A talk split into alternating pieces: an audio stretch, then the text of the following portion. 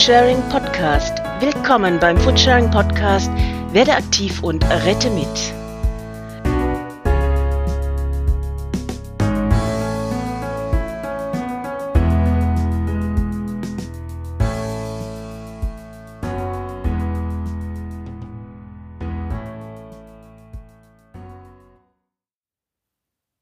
Unsere heutige Podcast-Folge ist auf Englisch, da wir mit einem US-amerikanischen Projekt sprechen. Let's start! Welcome to the fifth edition of the Food Sharing Podcast. Today, Philip will be talking with Valerie and Ernst from the town Davis in the USA. Both of them are working to prevent food waste and will tell us about their project, Davis Night Market, where saved groceries are shared out five times a week at a small night market. They will also talk about food sharing in general in the USA.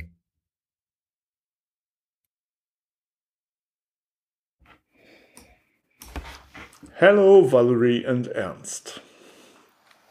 Hello. Hi. We would like to start a little warm up with you too, so that we can really get going. Um, so I'm asking you too. You spent some amount of your time being a food saver.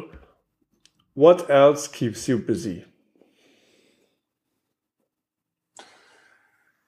Um, well, I am a postdoctoral scholar at the university here in the University of California in Davis. So that's my day job.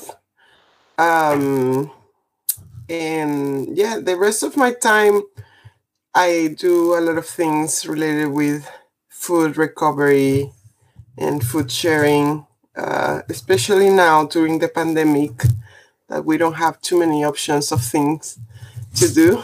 So yeah, that's that's what I do. Uh, yeah, and then uh, I'm a teacher. Uh, I teach uh, economics, uh, environmental economics. Um, that's my actual job. I'm not teaching right now. Um, right now, I'm doing most of my time using um, for food recovery and food sharing. Um, so yeah, we are also moving away uh, from the US. Uh, and so I'm spending time trying to figure that out how is to move. um, but yeah, it's been I've been spending a lot of time uh, on food sharing activities and um, these days. Cool. Thank you for sharing. Now, um, now I'm just asking some random questions. What what do you prefer, pizza or salad? Oh, that's big one. that's big one. There's a lot of a lot of pizza available here in the states. so yeah, sometimes you are craving a salad. ah, okay. And um, big city. Uh, I would say pizza. I would say pizza. Okay, okay. So I, I I got bought into the, the the the pizza thing here. So yeah, pizza is great. okay. Um, big city life or rather country life? um. Well. Uh, yeah, I don't know. I yeah, big city is difficult, but I've been I've, I've grew up in a big city, so it's like not that strange to me. Uh, the the country life I haven't experienced the country life yet. um, I yeah, I, I actually I've been struggling with that question as we speak. Um, uh, since we are uh, trying to move to a new place, uh, and so having all these questions about um, you know what is what is the best um, what about suburban life which is in between? Um, i i don't know. I think personally i been thinking about uh, living in cities recently. So i think uh, from some time to now uh, my goal is to move back to a city because this is a small town. But um, cities are really hard for uh, food related activities I mean, food growing food in cities is big, is is hard, um, and it can be done. But so yeah, that's kind of the thing that I have. My problem with cities is it's hard to grow food in them. Most of the food in cities is import from outside the city. Um, so that's the struggle. So if we could grow food in cities, then I would go with cities.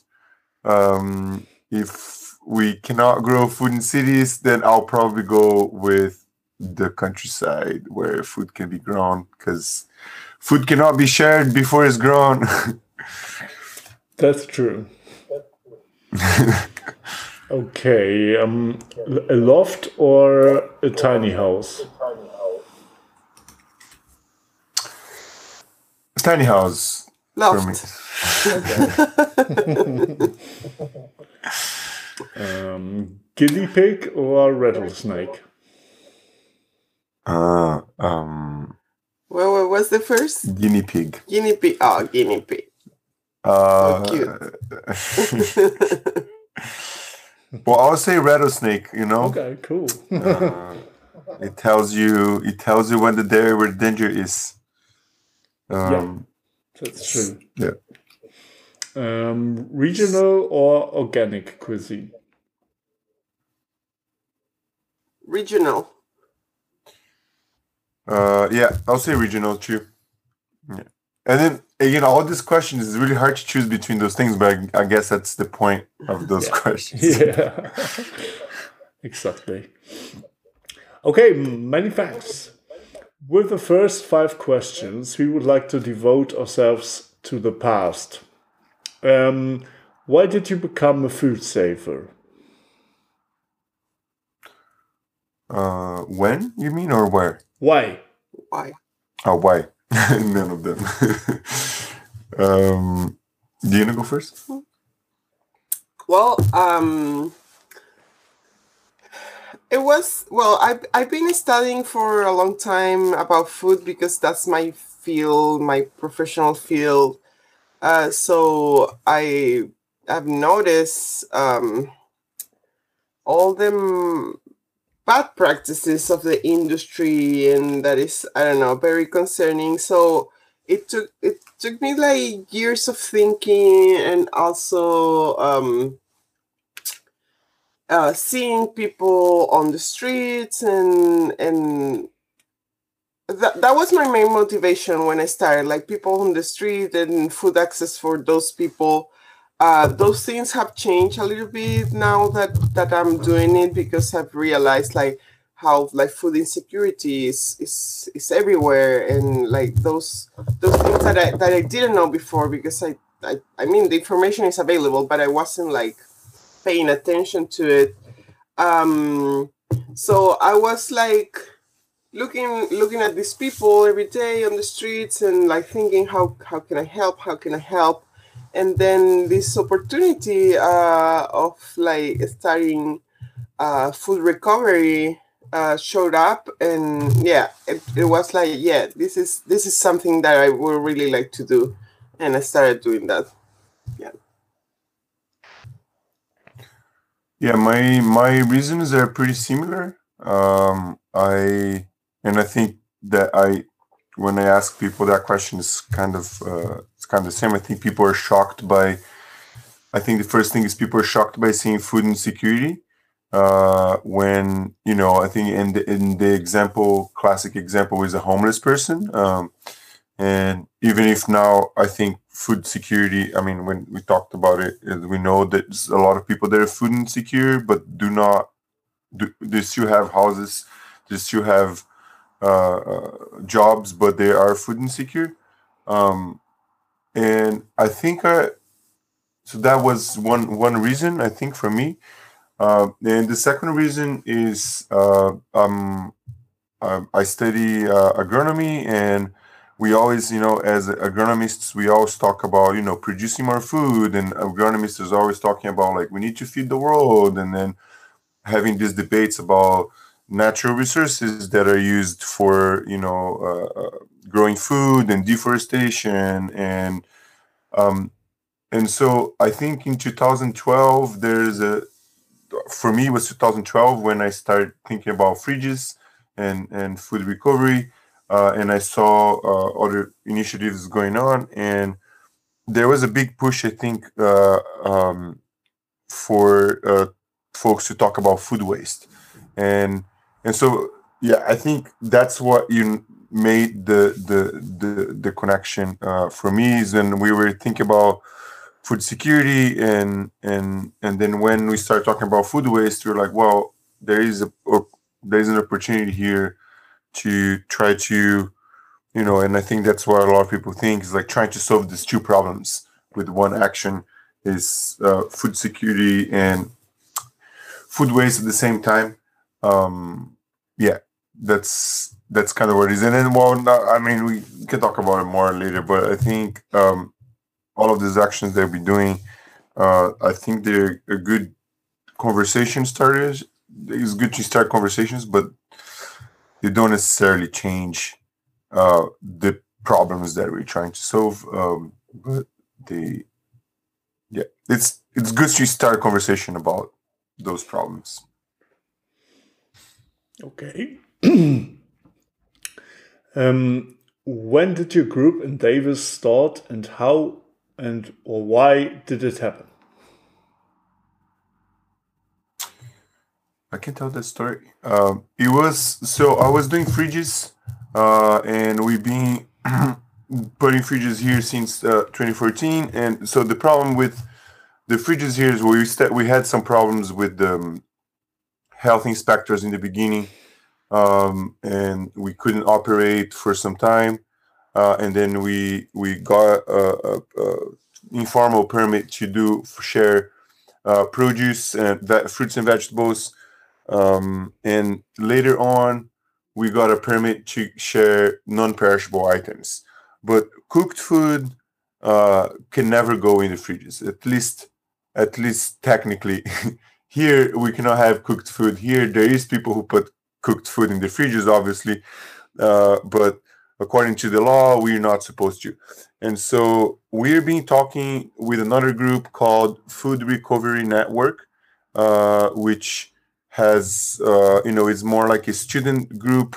They, they have several student groups in several campuses in the us um, and so we started talking with food recovery network. Food recovery network used to drop a lot of food in the fridges as well.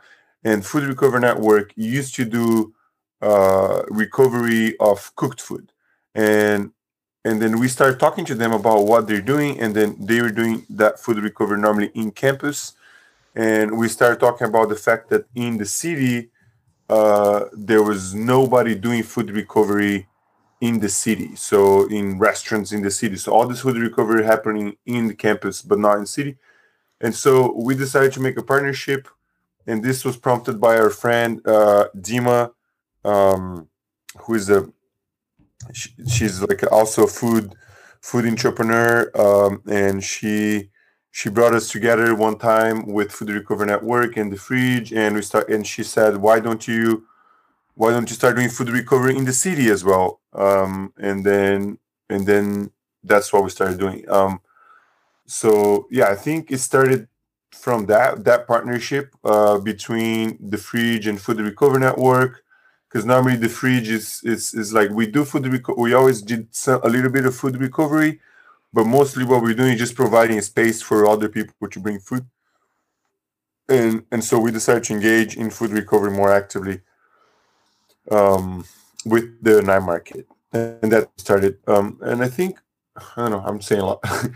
There is another component as well. So it's not just about the food recovery and the food uh, insecurity but i think uh, what is different about the night market that we're trying to do as well is the uh, gathering space the the the the fridges are uh, they're good uh, because they are anonymous, and a lot of people want uh, being anonymous. A lot of people don't want to be perceived as being food insecure, they don't want to be. Uh, you know, they had they had this stigma around poverty that we created, right? We created the stigma. If you if you're homeless, then you're not successful. Therefore, you're a failure of society. And this works. A lot of people actually feel that they're a failure and they don't want to be seen looking for free food. Uh, so the fridge helps with that. I think is anonymous, but there is there's a component missing of uh, people, right? And what we're trying to do with the night market is also fighting that stigma around free food. So we, we try and make free food a fun thing, and so that also the idea of with that is providing a place where people can come and gather and talk to other people. And you know it's it's a community around uh, free food but we you are seeing the people who are there uh, which is different from the fridges who are kind of anonymous. Um yeah that's that's why i started uh, but Val can talk to you about the other side when well i just started because i saw a, a, a post on the social media that there was people that they needed people to start this project. And i said like yeah like i was as, as i told you before i was already thinking a lot about these things. And like i saw that post it was like oh this is perfect. And yeah i that's that's when when and why i started with this organization. Cool can you tell us something about the background of the food saving movement in the US? Yeah, uh, I don't know. I can talk. So we we uh, I, I can talk about like Food Recovery Network, which is uh, a group that for me the first time that I heard the word food recovery was uh, from them. Um, and I think this has been existing, uh, and there is a lot now. So I think this is in the in the voluntary world, right? Like uh, the, the food recovery network has existed for for many years now, and being spreading uh, in many campuses.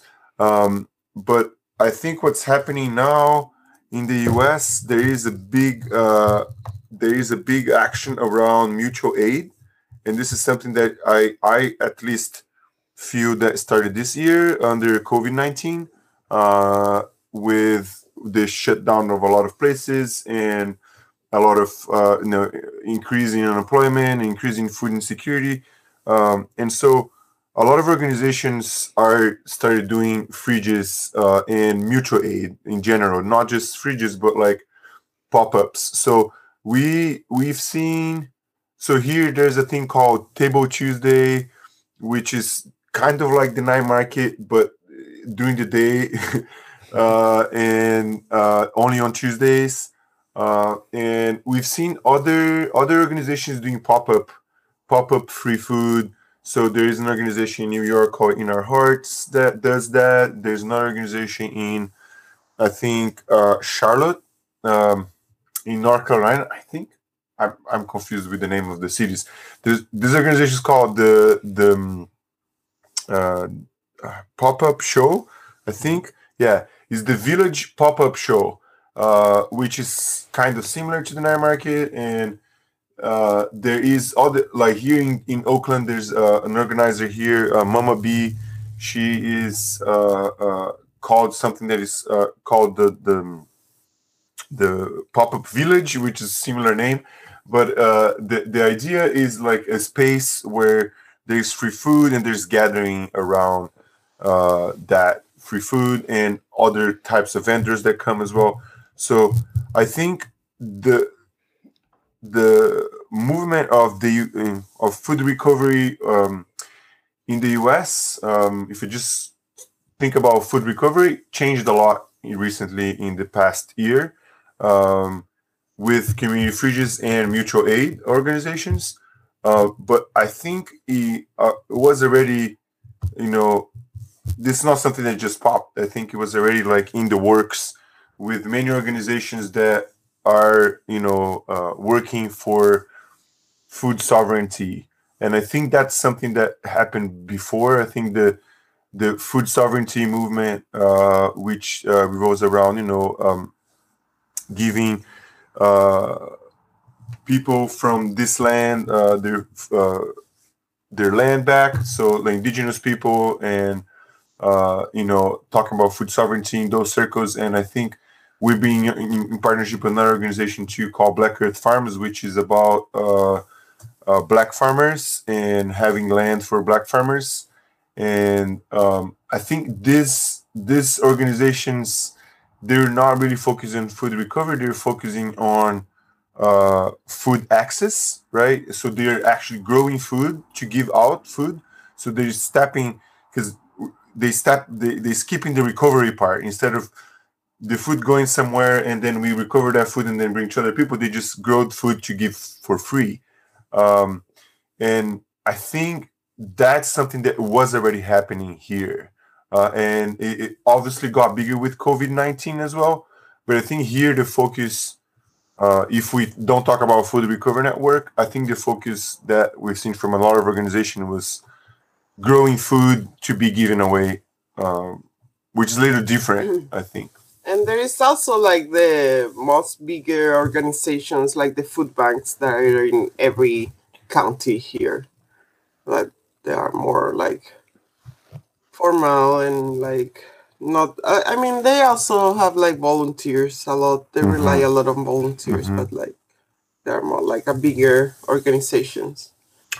Yeah that's a good point. The, the there is a new law in california. You asked about the us but in california there's a new law that uh, forces any business with food waste to cut down their food waste uh, mainly for methane emissions. Um, and so this law is being enacted uh, and the, the the food bank here we have a food bank in in the county and they're trying to do big actions around that and harvesting uh, food recovering food directly from farmers because a lot of farmers don't get their their tomatoes harvested for example because if it's too cheap sometimes to uh, pay people to harvest. So um, there are a lot of actions there, as Val said, more from bigger organizations, uh, so not from grassroots organizations that are being led uh, as well. Um, and yeah, we're we're not necessarily opposed to those things, uh, but we are trying an approach that is more uh, community focused. Okay. Thank you for sharing. Um, yeah, now I want to tell something about our organization or our movement. And yeah, it's called foodsharing.de. So DE is Germany, Deutschland. Um, yeah. And foodsharing.de is an environmental movement, like you probably. Our goal is to conserve natural resources on our planet Wasting food means wasting the resources used for it, like water, energy, land and storage space, working time, raw materials for packaging, for example. Food sharing is not a social or actually charitable organization. We do not want to pressure or to, presume to decide which people are in need or which projects are more worthy of support than others. We want to make food unconditionally available to all people and thereby promote respect for them. At Food Sharing, we give away surplus food from companies and private individuals. The food is always given away for free and never sold or used as a medium of exchange. Of course, food savers are allowed to consume the rescued good themselves Food sharing works independently of political parties and denominations. Food sharing distributes food to everyone. Any kind of exclusion or disadvantage will not be tolerated. We are not in competition with other initiatives that work against food waste, such as the food banks, but rather cooperate with them. We welcome and uh-huh. support any commitment against food waste. Okay, let's get back to the questions. Is night market operation only in Davis or in other places as well? Um, yeah, we started here in Davis and we started like one and a half year ago. Uh, slowly growing in, in the more days that we are doing now and part of like our growing plan um, is trying to get other people to do this in their own cities so um, there is one in Sacramento that is 20 minutes away from here. there is uh, a couple of people that is interested in starting one. We have been in conversations with them. Basically, the idea is that they do their their own thing as they want to do it because, like, we can tell them our experience, but also like we live in like a different city, so it can be like very different for them to do the same. Um, so yeah, they uh, th- there is not another night market yet, but hopefully there will be one soon. And yeah, um, we also want to. Um, we have a website now, but like we don't have the resources in there yet. But like we want to put all the resources on how we started, like what are the the um, I don't know the pyramids that we have, etc. Or how like we do the recoveries by bike, how we uh, like adapt the bike trailers, etc. So anyone can go on the website and read that and and like basically copy or like get get like an inspiration to make in their own cities. Yeah.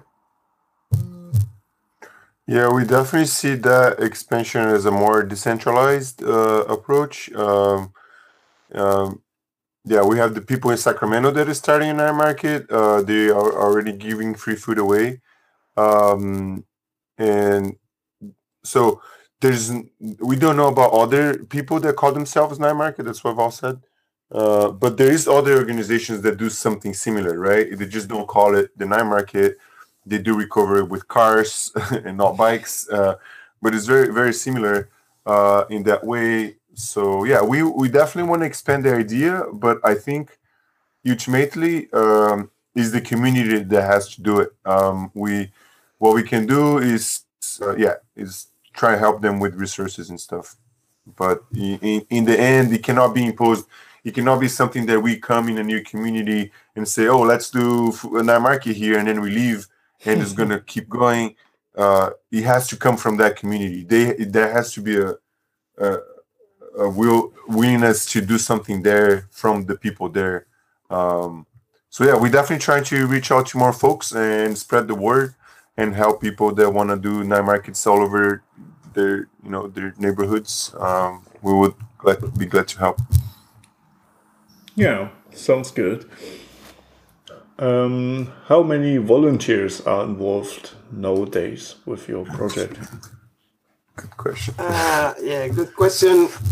I we don't really have a number because like uh, the way that we work is we have a Slack, and anyone that is interested, we add them to Slack. But a lot of people, a, a lot of times, like people like they are in the Slack and they don't really participate, so we don't really know if they're like our volunteers or not and also like Davis is um, a college town, so a lot of people comes and goes. Uh, so it's I don't know. I will I will say like on average we have like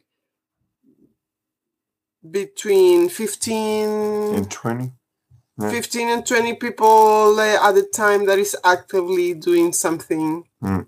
yeah yeah 15, yeah 15 20 people Mm-hmm. Comes and goes, but yeah, for for running the night market during the week, we need ten people at least, uh, because it's two people two people per day, and we're doing Mondays to uh, Fridays. Uh, but there's is yeah, sometimes we have we often have more people there, so I would say yeah. there's also people who come to help set up. There's the people doing the recoveries and the people setting up the place. So I would say maybe three people. I think 15 is a number. yeah. Yeah. 15 to 20, I'd say. For a small town. Yeah. Definitely. Okay, let's get to your workflow now. Um, who are who are you cooperating with? Where do you get your food from? Uh, we have uh, a variety of stores here in town. So we have grocery stores, um, bakeries, uh, restaurants, and we also like sometimes get food from like other people that they they like like an occasional thing like oh yeah i'm gonna have all this food from this event tonight. Can you come and recover it like for the night market? So we do that that as well. But yeah um now we have like probably seven or eight places that are constantly donated food to us every day. Yeah. Food food trucks as well but more a little less. But we have we have now one restaurant that donates that is a food truck. Um yeah we have about 10 donors now. So two bakeries uh um, coffee shop. coffee shops and they donate more pastries and things like that sandwiches. Uh so yeah there's yeah. There's about 10 donors. They come and go as well. Some of them are fixed some of them are, are with us since the beginning uh and they never stop donating. Uh some of them kind of stopped because they maybe saw how much food was going uh and they maybe figured out a way to uh, stop wasting that food which is good right? Um and yeah. Uh, all, all sorts of all sorts of vendors that are ready to ready to eat food. And people start bringing food. Now there's like okay we have to cope with that because we technically can only give food the way that it was prepared in a commercial kitchen. Uh, but folks bring food and people want to bring food that they cooked at home and they, they want to and we love that and we need to figure out how to do that. And that's kind of illegal you know so um that's that's that's the frontier of our our work there is a home uh home cooked food law here in california that allows people to sell food from their homes uh but not every county uh opt to that law so it, it depends on which county you are uh, and our county did not opt in, so we cannot formally accept home cooked food. Um, some other counties can do that, so maybe if there's a night market in those places, they could be able to do that too. Okay. Um, how much food can you save per day or week? Huh. We have some we have some yeah data around. I don't have it like handy right now, but like um the way that we uh calculate is we count like because they we give the the food like in like pre-boxed. Like either it depends on where the food comes. Like sometimes we have to uh put it in boxes and sometimes it comes like that from the store. Uh so we count the boxes and and, and we calculate like the weight on it so to see how much we are recovering.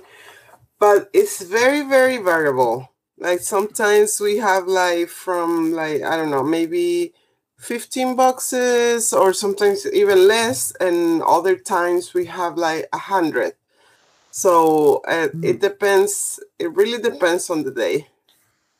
Yeah, I, I think that on average, since the, the numbers we have looked, uh, on average, uh, during the times that we're receiving a lot of bread, we would have something between 50 and 100 loaves of bread uh, uh, every night, and meals, we, including, I don't know, the co op stuff, something like that too, between 20 and 50 meals. So I think if we're going to look in terms of like pounds, I would say something between 100 and 150 pounds per night, which is, you know, divided by two if you want to do in kilos, which is the better measure.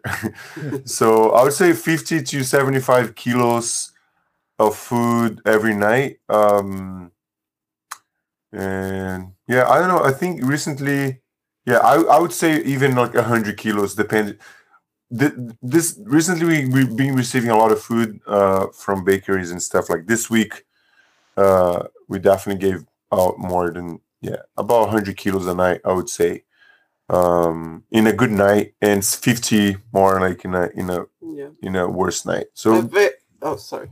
That's- Very unpredictable. Yeah. Some days, some days we struggle. Yeah, because some days.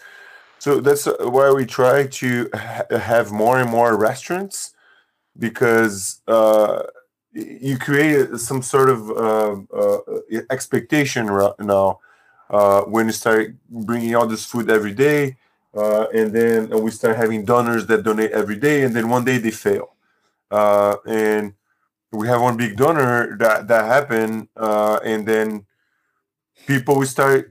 A lot of people stop coming because one of the reasons why they would come is because that one donor, um, and but then we get another donor, and then other people start coming. So we're trying to get more and more donors. So even if one or two fail, there is still other other donors that donate food, and it, so it's a weird compromise because we want to uh, also stop food waste, right? And this is one of their, our main things. And we know that when the donors donate less because they're wasting less, but then uh, it means the less food for the people who got those expectations now, and that's why, like our our Yeah, I wouldn't call that they fail.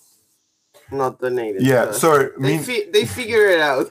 they well yeah when i say they fail it means they they they don't donate right because they didn't have anything to donate we just call that fail but it's uh it's uh yeah they they're good because they avoided that waste so it's just that like for when you have a, like a line of people and then we sometimes we have you know a big line uh and then you have to ration the food it happened a few times it doesn't happen most nights. Most nights we have abundance, and then we have food extra at the end of the night. There's still food extra that we then take to the fridges. Uh, but we had a few nights in which you have to ration, uh, in which we look at the line. There was maybe 15 people. We look at the boxes. There's maybe you know 30 boxes. Then you say, all right, two boxes per person. Where normally we don't do that. It's just you take as much as you want uh, and uh, and people can just choose whatever they want and leave. And yeah, so rationing happened a few times, um, which is you know it's people are also okay with that. They're not every time we say sorry, we have to ration, and people are like fine, like no, it's we know where where it is. So Yeah, that brings us already to the next question. How do you organize the distribution of the saved food? Um, so we pick up the food in bike trailers uh, around town. Davis is a small town, so we can like, and very flat. So it's easy for us to do that. Uh, we have volunteers assigned to different uh, uh, locations, and we all meet at 9 p.m. at one central point that is like the central park of Davis and it changes a little bit during the pandemic because we used to just put the food on a table and everyone will come and grab it and gather around the table um, and now what we change it is that we put it on the table too but like we have people like line it up and we tell like one by one like what we have and we give them what like what they want. Um we yeah we don't we don't ask anything about like needs or like anyone can come get the food. And and also you can get as much as as you want. Yeah, we we are slowly relaxing our COVID uh, measures because in the beginning of COVID, as Val said, we we I, I mean shouldn't say that, but to decide on moving forward, it was really hard for us because we used to have this gathering space, uh, and then all of a sudden we have to shut down, and then we're like, well, we we're not going to shut down because we are whatever they call here an essential facility because we're providing food. And so uh, we had to figure it out. We had long debates on how to how to keep working under COVID um, because of the gathering aspect, and the gathering aspect had always being big for us.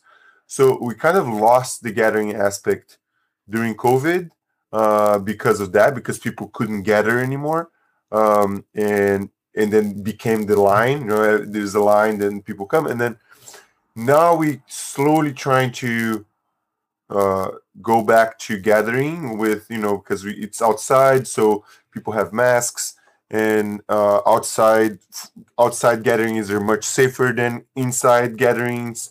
So the night market is actually a good place for gathering under COVID um, because it happens outside, and um, so we are we are kind of allowing people to gather again now.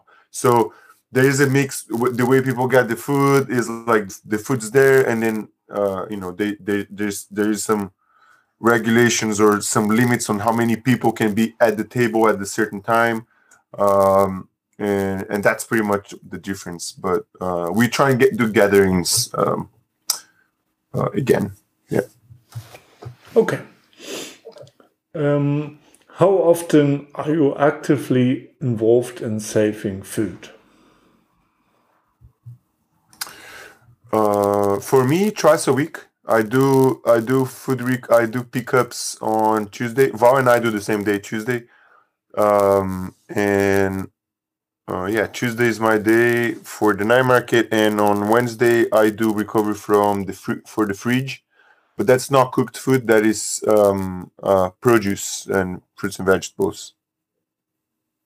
And yeah, but sometimes I don't know. Sometimes it depends on the week because um I don't know. I, like we are supposed to do with the night market just one day a week, but we started like Fridays, for example, recently. And Friday, like we have like a, a like a schedule that is um, rotating people.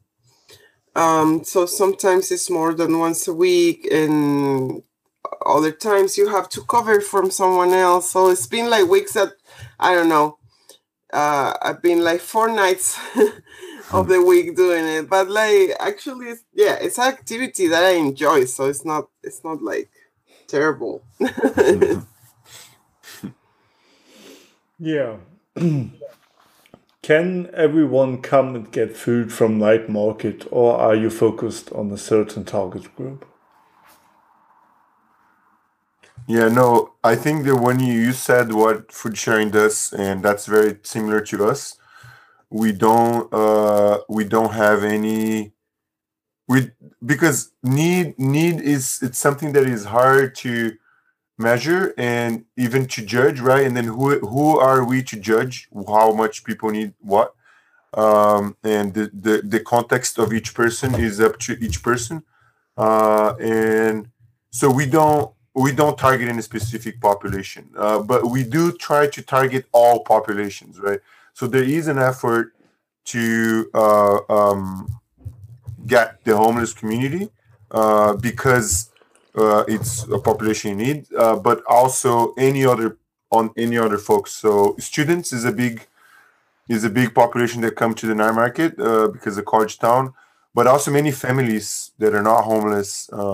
so yeah, it's a hard question because we don't we don't focus on one type of population. We do want to have all types of people coming, but for that, sometimes need you to go target some certain groups that you don't think that they know about it uh, because they lack the resources to know that information. Because if we're posting things on Instagram or we're posting things on Facebook, uh, a lot of people don't follow those uh, things and they cannot have access on to the information when the food's going to be or if there's a time change or things like that so i think the outreach that some of us started doing with the homeless community is to just share knowledge but this is not a service for the homeless it's for everybody uh, and this is a problem that came up while working with um, some uh, bigger organizations like food banks. We would try to work with food banks as well, uh, but it's more informal. Our, our partnership with food banks is very informal. It's like sometimes they have uh, you know extra food and they just bring it. But we don't. We cannot have a formal partnership with the food bank here because the food bank needs you to ask information about people's needs. Uh, and this is something that we, we don't do because against our, our policies to uh, ask people, you know, how much in need they are uh, and to prove that they are in need, you know, uh, and so uh, we don't do that. So that that makes it a little difficult to work with other organizations that are more charitable. Um, and so yeah, working with charities is possible, but it's um, it's a little hard sometimes. But it's we try we try work with everyone. yeah, yeah, um, yeah. Coming back to our organization Yes, we are happy to give priority to all charitable organizations to distribute rescued food to those in need. Food sharing should only be the last bastion before the garbage can for all food that other organizations cannot distribute. Um, food sharing wants to live a new culture of respect for food together with thousands of voluntary food savers throughout Europe in order to give the food the appreciation it deserves together with the cooperating store, shops. The long term goal of food sharing is to make yourself superfluous by ending the large scale systematic waste of food. For, well, for more information on this topic, we recommend the film Taste the Waste by our founding member Valentin Thurn. Okay, coming back to your project has there been has there been or is there any criticism about your project?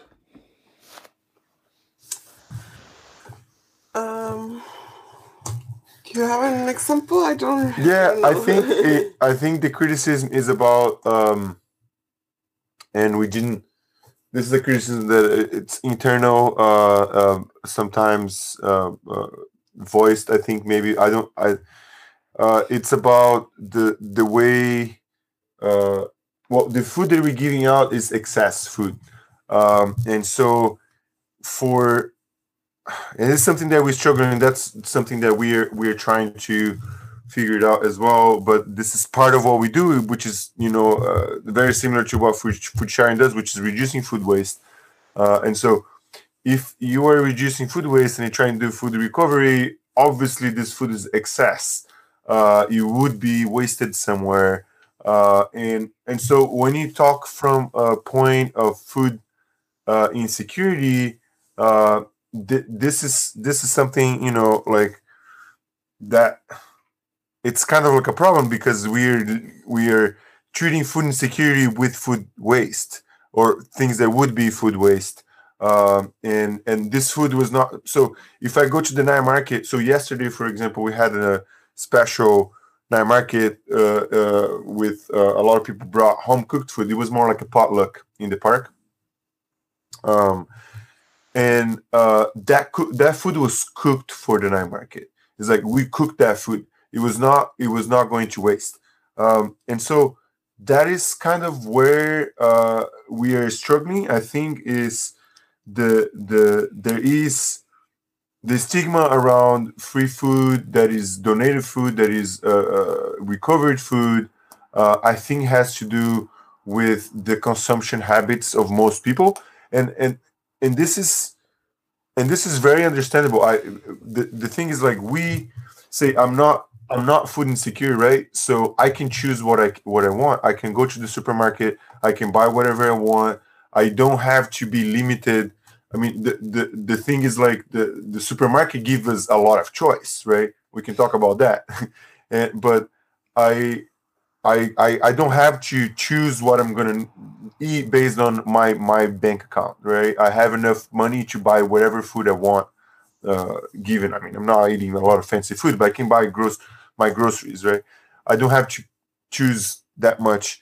Uh, and so I think there is a, a, a, a, willingness of having the same service for the people who are giving food out in the street of having them to be you know in the same in the same experience as if they were uh, um, in a grocery store where they can come and choose from all these varieties of food that uh, uh, that, that we have and then many times we actually achieve that um, because there is a, such a huge variety of food that people actually do have the feeling that they're actually shopping. You know, they, uh, it's free, but um, and so I think this is something that we struggle with, which with with this idea of uh, the the need for that to happen, right?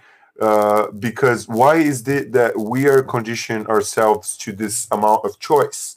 Uh, and so uh, I think there there has to be a change in our society. I think in, in our way of thinking, especially here uh, in in terms of where we get the food and uh, food. Recovered food is not bad food. Uh, and is is it's good food that everybody you know the, the food that we are that we are providing is it's high quality food and we we we prime quality food uh, and and so I think that's kind of where we struggle with a little bit is the the frontier between recovered food and giving people what they want, you know. But I I it, is that like an a criticism from like the people like from outside? I I don't No. I haven't seen that. No, I think I, it's more internal. Yeah, that's more like an internal struggle, but Yeah. like like from other other like external like criticism, I don't I don't think I've heard any like in this whole time that we have done it. Like on the contrary, like we only receive like good words for us and like oh guys, you guys are great for doing this and like yeah, like a lot of support from the community. Yeah. Uh, if yeah, in general, yes. Except when we're too loud, we do you do have some noise complaints because Yeah. the music was too loud in the park. so yeah. Okay. how how can people participate in the night market? Uh, I think what we really need right now is people helping us find restaurants, more donors. Um, but uh, yeah, you can participate by uh, being a volunteer and picking up food.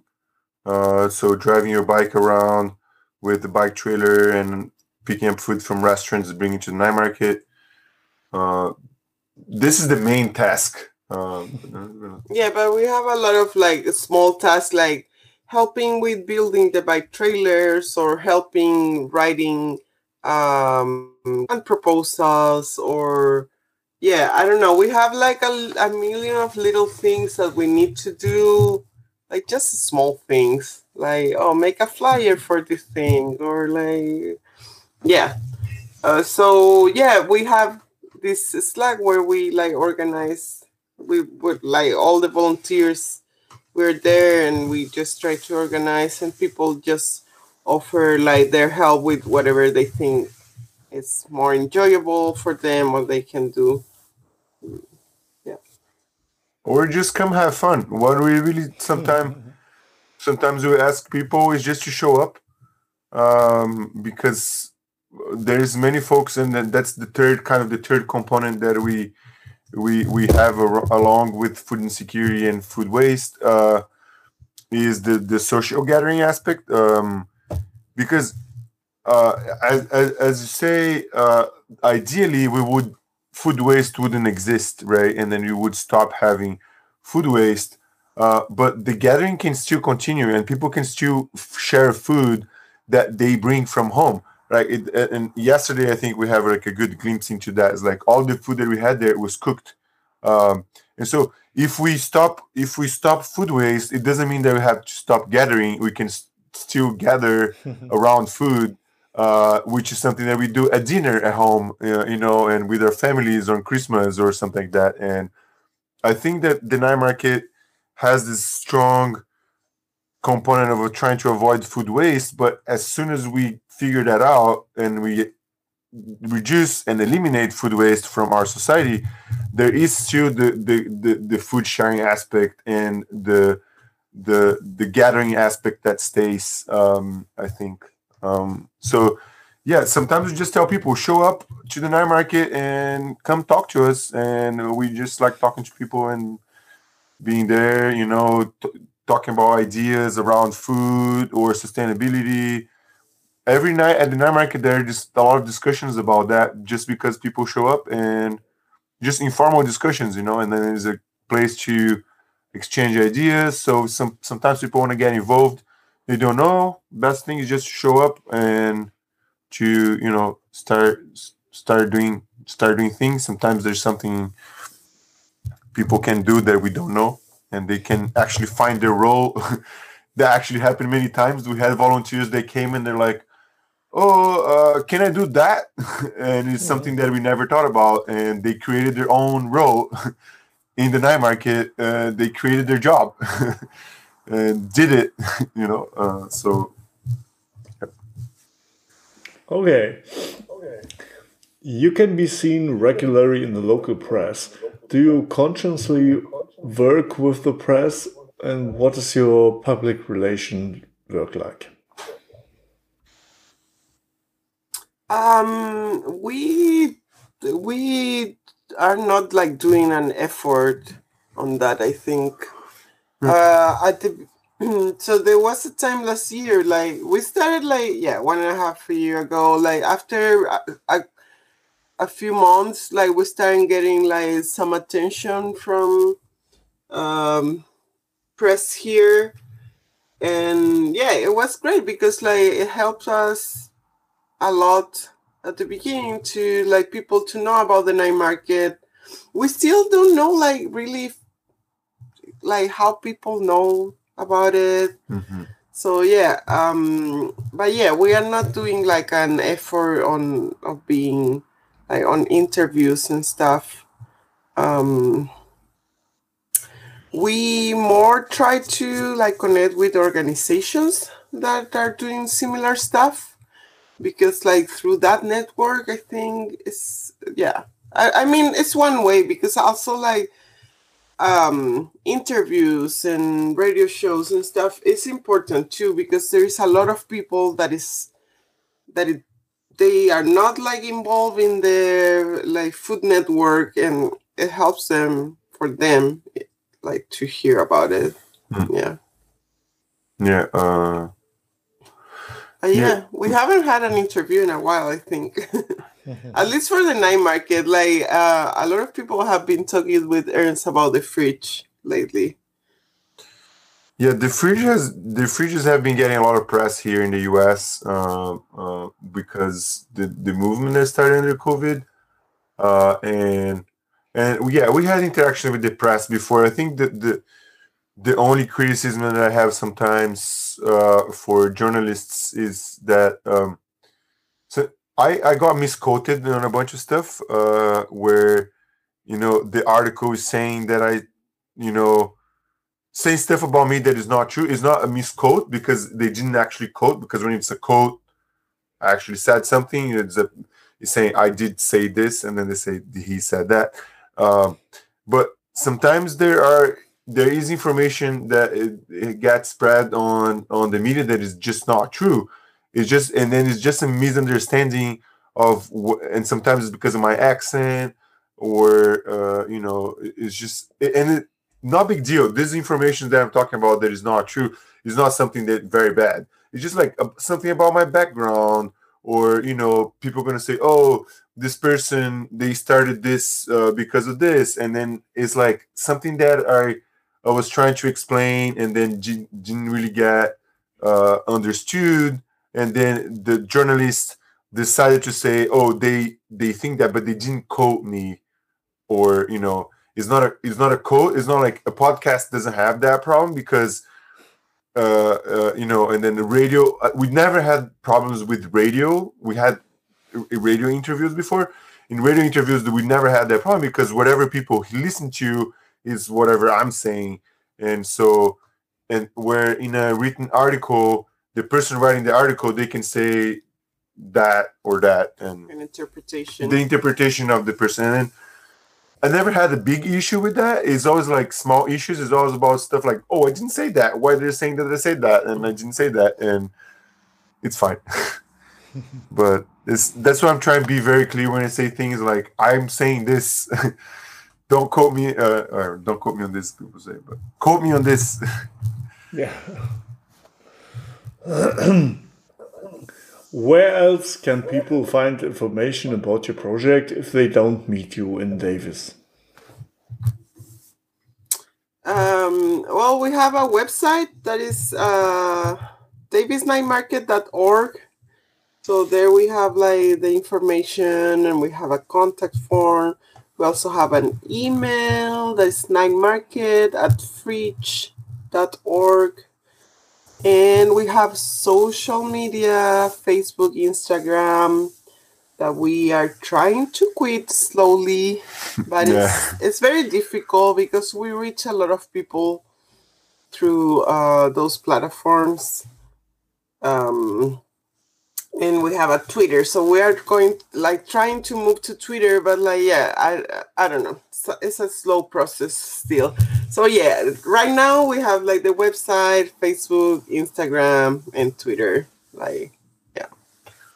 Yeah, I mean the idea for us would be something like food sharing, uh, which does not require people to go on Instagram or Facebook. They can go on food sharing. and and so we there are people here there's an app here called free bites uh, that we've been using a lot in davis. Um, and it's something that started from uh, davis davis students and they're they're opening the app for other folks uh, but it's an app around free food. Uh, and so we are waiting for that app to become open to mm, out of davis. Uh, or UC Davis students. Uh, so we're looking for for the app um, because it, if that app works, it's going to be very similar to what you have in food sharing. Uh, you know, where you post. There's like there is the physical component of the, where the fridges are, but there's also the, the more uh, dynamic temporary component of like where food gets posted, right? Uh, when there's food, there's like you post somewhere and it shows up on the map. Um, so I think this app will do exactly that. Um, so we're looking forward for that. Escaping, escaping uh, social medias um, that are you know they have a very different goal. Like it, I think. I mean, I can I can talk about that for a long a long time. But my my my personal problem with this social medias is that they are pushing some sort of mentality that we are against that mentality because the reason why we have food waste uh, is because of you know consumerism or you know the way that our food systems are uh, working in the capitalist uh, structure right? We can talk about capitalism another day.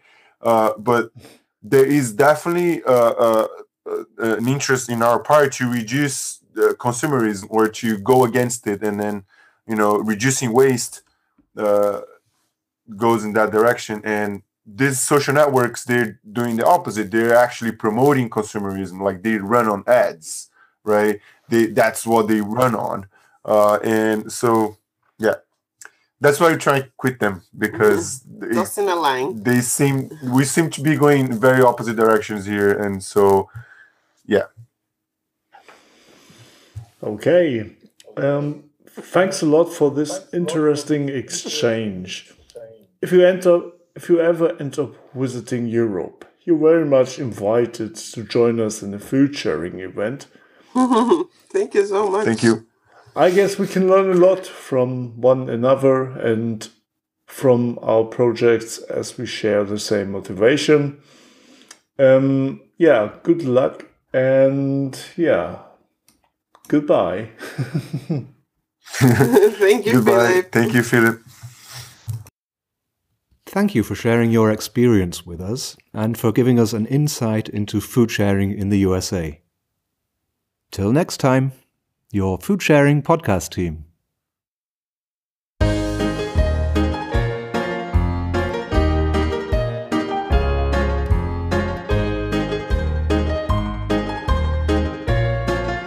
Food Sharing Podcast. Werde aktiv und rette mit unter www.foodsharing.de.